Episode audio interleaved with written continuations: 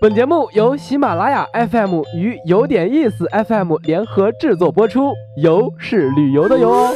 如果没有一场说走就走的旅行，不如让耳朵来一次周游世界，听听有点意思，越听越有意思。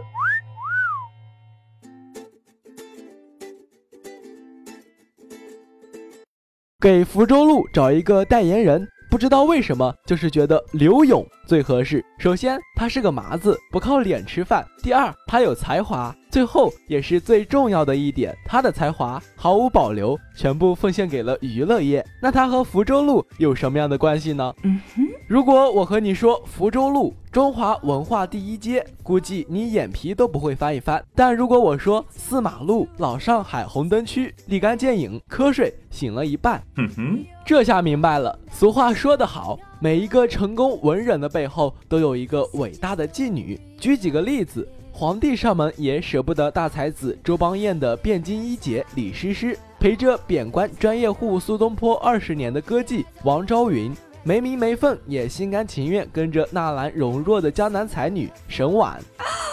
小伙伴们，文章写累了，就去找几个红颜知己喝酒，喝着喝着，灵感就来了。所以福州路的东段是书香云集，西段就是脂粉扑鼻，居然还催生了一种职业，有的文人专门为这些名花写文作诗。所以说起来，柳永绝对是他们的先驱，娱乐业的白求恩。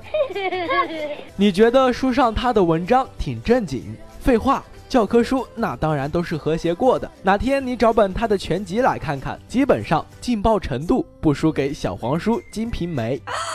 民国初年，福州路上热闹的程度比现在南京路也差不了多少。喝茶听戏，饮酒作诗，文人政客没事儿就爱到这里扎堆。看的妓女多了，大家就开始比较了。我看上的比你看上的漂亮，那边不服了。光漂亮怎么了？我这边的琴棋书画样样精通。眼看就要打起来了，大伙一合计，是骡子是马，咱拉出来溜溜。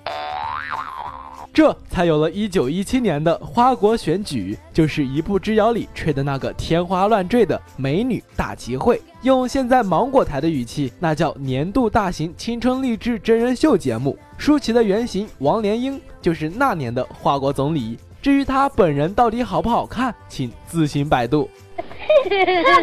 像这些上榜的名花，水涨船高，充分说明了广告营销的必要性。身价高、条件好的就搬进会悦里，高级区域，知名度堪比北京的八大胡同，地点就在现在的来福士广场。嗯嗯，解放后，福州路就只剩下了书香。